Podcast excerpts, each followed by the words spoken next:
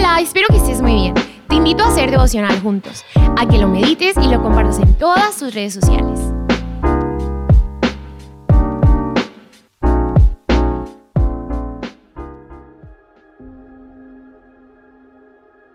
Hey, buen día y que sea un mejor inicio de semana que no quede solo en un buen día, sino que sea una buena semana la que estemos empezando, confiando en el Señor y viendo siempre su misericordia. El devocional de hoy está basado en el libro de Amós capítulo 4, 5 y 6, Salmo 86 y 87 y Tito 1.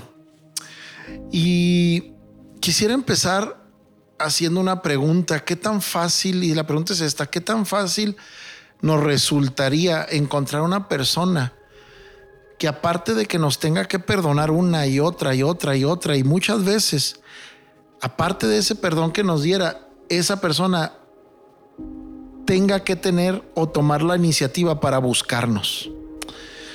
Yo creo que encontrarla sería imposible. Yo creo que encontrarla realmente sería cero posibilidades. ¿Y por qué quiero iniciar con esta pregunta? Porque Dios es ese alguien, ese que no vas a encontrar, ese que está en cero posibilidades de hallar en el mundo, es Dios. Él es el que nos ha perdonado una y otra y otra mil millones de veces. Y el asunto no es solo que nos perdona, sino que Él toma la iniciativa de buscarnos y provocar en nosotros ese arrepentimiento, ese dolor, esa vergüenza de haber fallado. Y aunque nos sentimos mal y avergonzados, dentro de todo eso deberíamos de sentirnos agradecidos. El Salmo 86 me llama mucho la atención, porque es un salmo que nos guía para la misericordia de Dios. Es un salmo que nos muestra cómo poder ver la misericordia de Dios en un mundo tan oscuro, tan doloroso, tan hiriente, lleno de tantas cosas falsas. Sin embargo, el Salmo 86 nos da por lo menos dos secretos para ver la misericordia de Dios aún en medio de lo malo. Y el primer secreto, el primer consejo que nos da es reconocer quién es Dios para nosotros mismos. Esto quiere decir que no te dejes ahogar, no dejes que te entierre el escombro de la vida. No dejes que te tape, te sepulte ese escombro de la vida. ¿Cuál es ese escombro de la vida? Esto que acabo de escribir.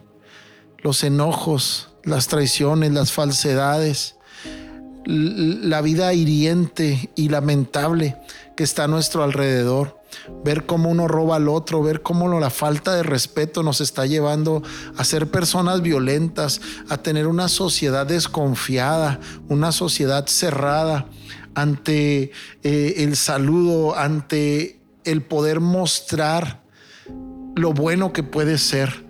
Ya no lo puede ser tan abiertamente porque la gente abusa. Y el saber reconocer a Dios en medio de este mundo, de estas situaciones que vivimos, es lo que te va a permitir mantenerte enfocado en que no eres como los demás. Y no lo estoy hablando en un sentido de orgullo, de vanidad. No eres como los demás en el sentido de gracias a Dios que Él te ha guardado, gracias a Dios que Él te ha protegido, porque Dios es bueno porque para siempre ha sido su misericordia. ¿Dónde la ves? En esa manera en la como Él te ha guardado, te ha cuidado y te ha protegido. Segunda cosa que nos enseña el Salmo, está en la disposición de adorarle. ¿Qué, muestra la adoración? No muestra un Dios ególatra que está sentado en su trono diciendo, adórame, adórame, dime qué tan bueno, qué tan grande y poderoso soy.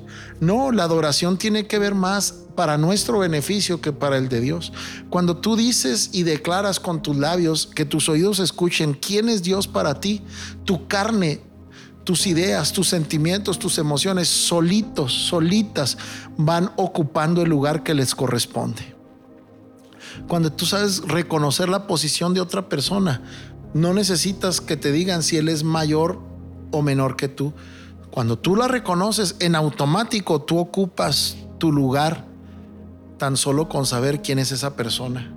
Así es tu adoración para con Dios ¿Qué pasa cuando haces esto? Te das cuenta que la misericordia de Dios es continua.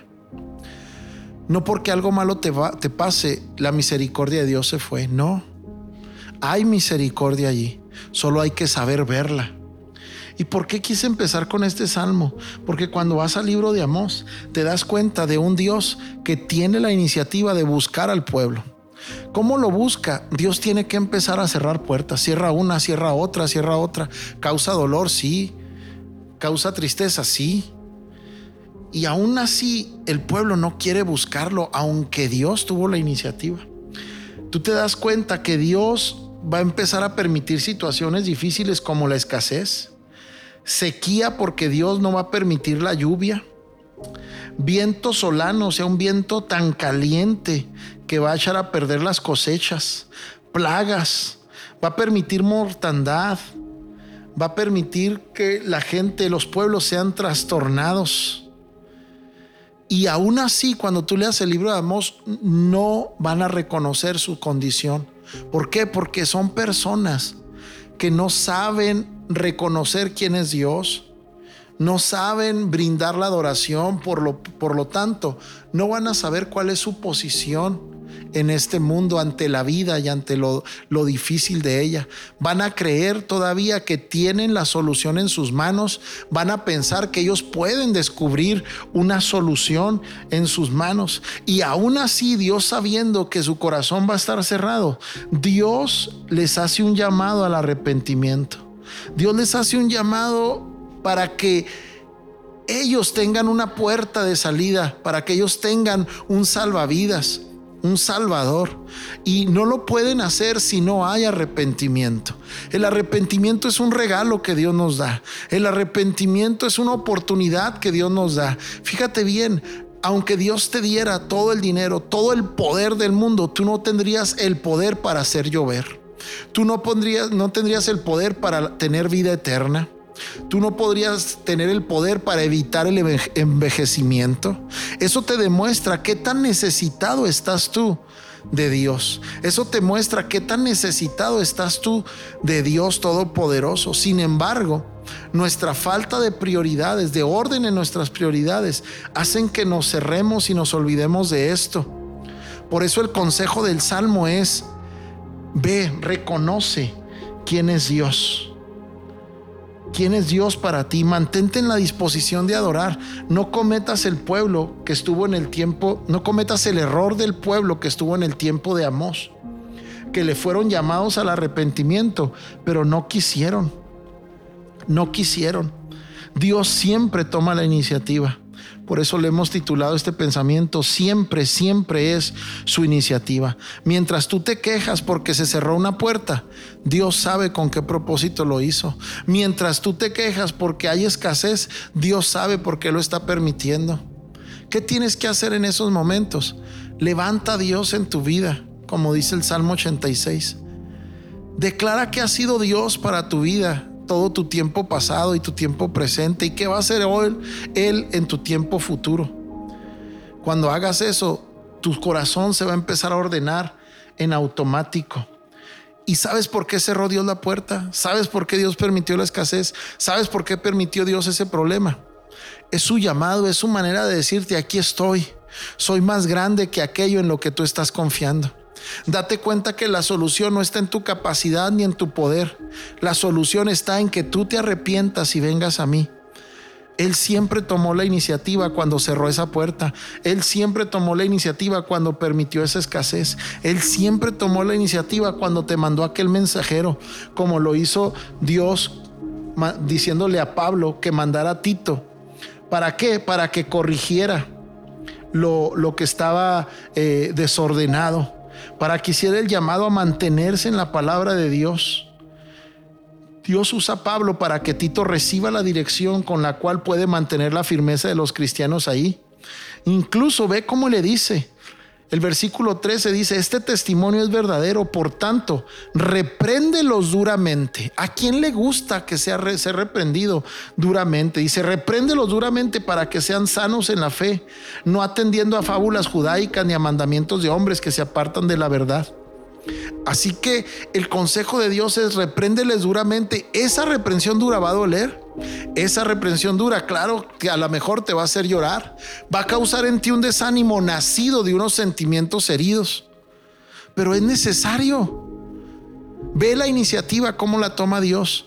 Aunque para ti en ocasiones parezca un ataque del diablo o un ataque de tus enemigos del trabajo, de quien sea, si Dios lo está permitiendo, es porque Él está tomando la iniciativa de una nueva etapa en tu vida. Es porque Él está tomando la iniciativa en tu corazón, para tu vida. Él está tomando la iniciativa en tus alrededores para que sea llamada tu atención. Y si hay algo de que arrepentirse, arrepiéntete. El arrepentimiento tiene la capacidad de hacer cambiar a Dios de una decisión que Él haya tomado para tu vida. El anhelo de Dios al tomar su iniciativa es establecer en ti un orden, una conexión. Por eso Dios le da a Pablo los requisitos que Timoteo tiene que establecer sobre los líderes para poder establecer un orden. Y era necesidad, es una necesidad primaria. ¿sí? Dios lo hace cuando pone a los líderes correctos.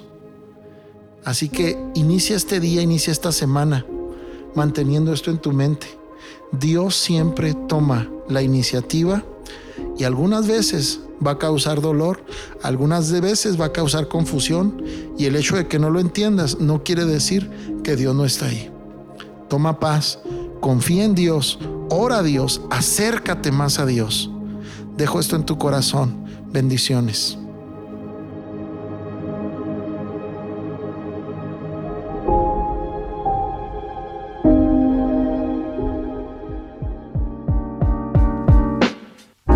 Espero y lo hayas disfrutado muchísimo, pero sobre todo que lo apliques en tu vida.